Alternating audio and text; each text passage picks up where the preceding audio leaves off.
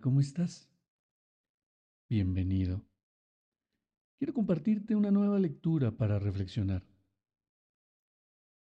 Si piensas enamorarte y convivir con alguien, vuélvete observador. ¿Por qué?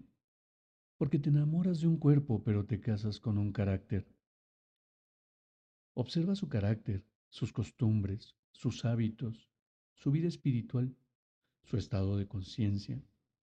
Si sabe administrar bien sus finanzas, observa cómo es su forma de ser, cómo se relaciona con sus padres, hermanos, incluso hijos, si los tiene.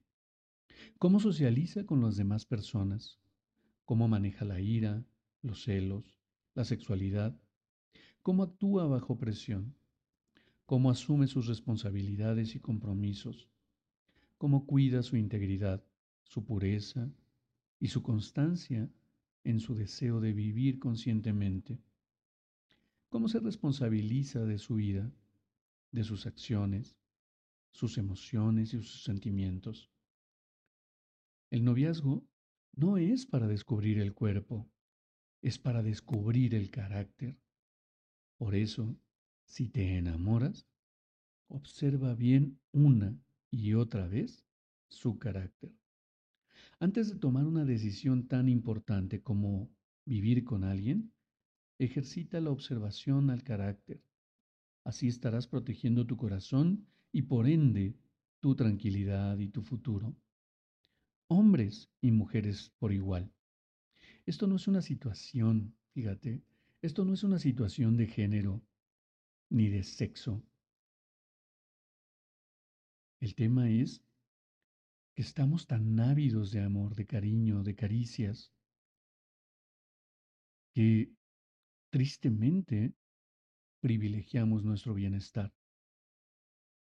O asumimos que lo estamos privilegiando porque encontramos ese, bien, ese, ese bienestar efímero, esa felicidad efímera que el hedonismo nos proporciona, esta, este, esta felicidad barata de simplemente satisfacer una necesidad biológica o simplemente nos emocionamos por esos ojos verdes, por ese cuerpo estilizado, por ese cuerpo marcado, por ese cabello rubio tal vez, o ese cabello eh, castaño, o esa piel negra, hermosa, color de ébano.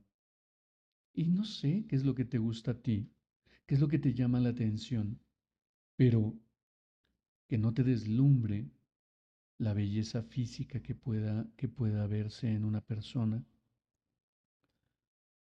¿Quién es esa persona? ¿Qué representa en su entorno? ¿Realmente viene a satisfacer mis necesidades? ¿O simplemente viene a proporcionarme un servicio? No lo sé. Puede sonar un poco duro, pero ¿Realmente qué estoy buscando?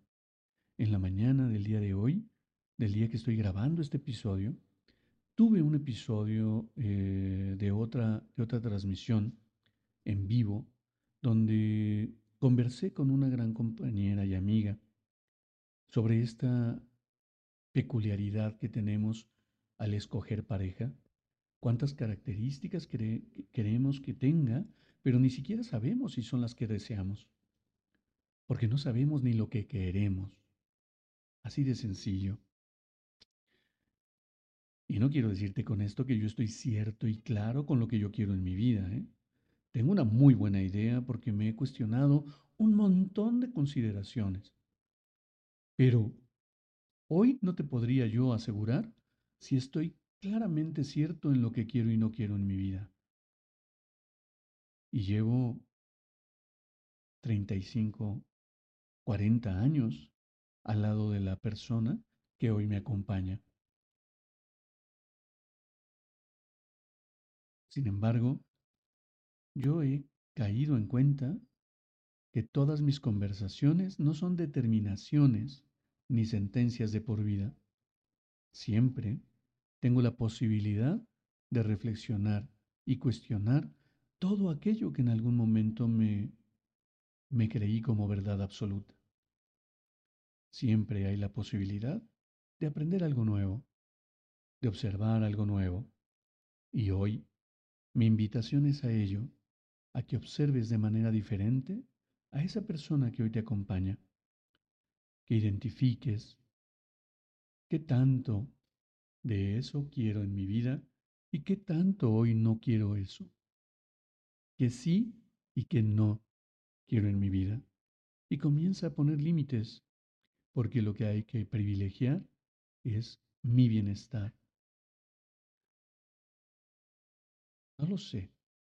Esto solo es mi humilde opinión. Cuéntame, ¿tú qué opinas?